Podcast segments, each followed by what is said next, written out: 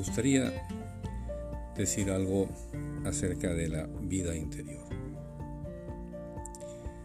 La vida interior es vida hacia adentro, crecimiento personal, expansión del alma, tiempo para oír las voces del corazón, tiempo para expandirse hacia adentro.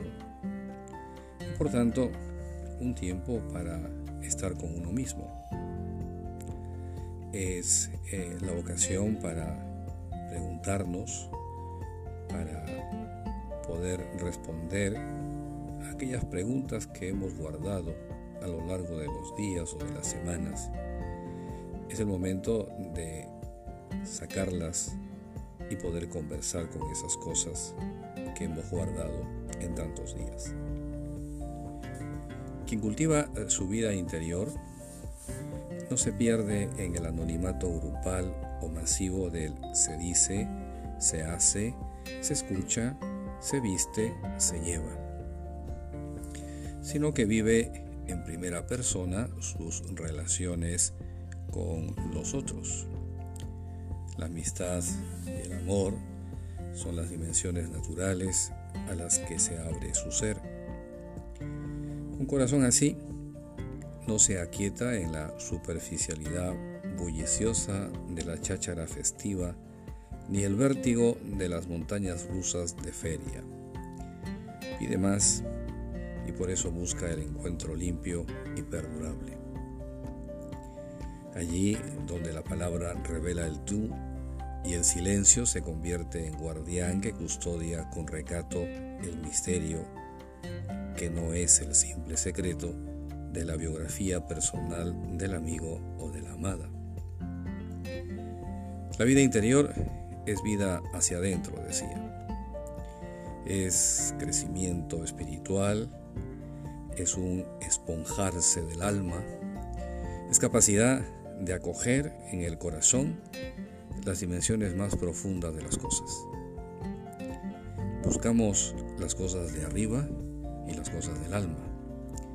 No es actitud pasiva, por el contrario, supone más bien un continuo movimiento hacia adentro, hacia el fondo del alma, en busca de la propia intimidad. La cultura del espectáculo, esta en la que estamos metidos, el bombardeo de las redes sociales, la conectividad a la que estamos sometidos en gran parte por este tiempo de trabajo virtual, pues toda esta cultura del espectáculo que reclama nuestra atención a veces tiene horror al silencio y a la soledad. Le tiene pánico a los espacios en blanco, a los tiempos en donde no hay nada que hacer, porque estamos acostumbrados a correr de un sitio para otro. Hay horror a la quietud. Pues bien, es necesario volver a enseñar a estar solos con nosotros mismos, solos frente a un libro. Es necesario enseñar el recogimiento, es decir, la capacidad del ser humano de recoger las velas del alma. Cuerpo, alma y espíritu vuelven a conversar entre sí. Cesa el ruido y viene el reposo. La vida interior requiere del silencio que no es ocioso ni mudo, eso lo cuente. Gracias a él se remansan las ideas y las experiencias. Silencio que lleva al recogimiento y abre las puertas a la confesión, al arrepentimiento, al gozo interior, a la contemplación, a la conversación. Al cabo de los años, la buena vida o la vida fallida dejan surcos en el alma y en el cuerpo. Como dice Susana Tamaro, una novelista italiana que me encanta mucho, su estilo, como escribe.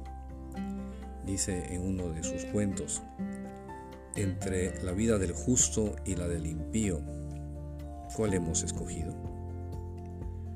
¿Habla nuestra mirada de la plenitud del corazón? ¿O son solo nuestros labios los que lo hacen? ¿Hay un fuego que arde ahí dentro o es solo una lámpara para broncear? Preguntas inquietantes, pero a la vez animantes y nos recuerdan que la vida no solo hay que vivirla hacia afuera, sino también hacia adentro. La calidad de la vida interior es lo que distingue la valía personal de unos y otros. Después de todo, al final de nuestros días, no se nos juzgará de lo mucho que hemos hecho, sino de cuánto y cómo hemos amado. Bye.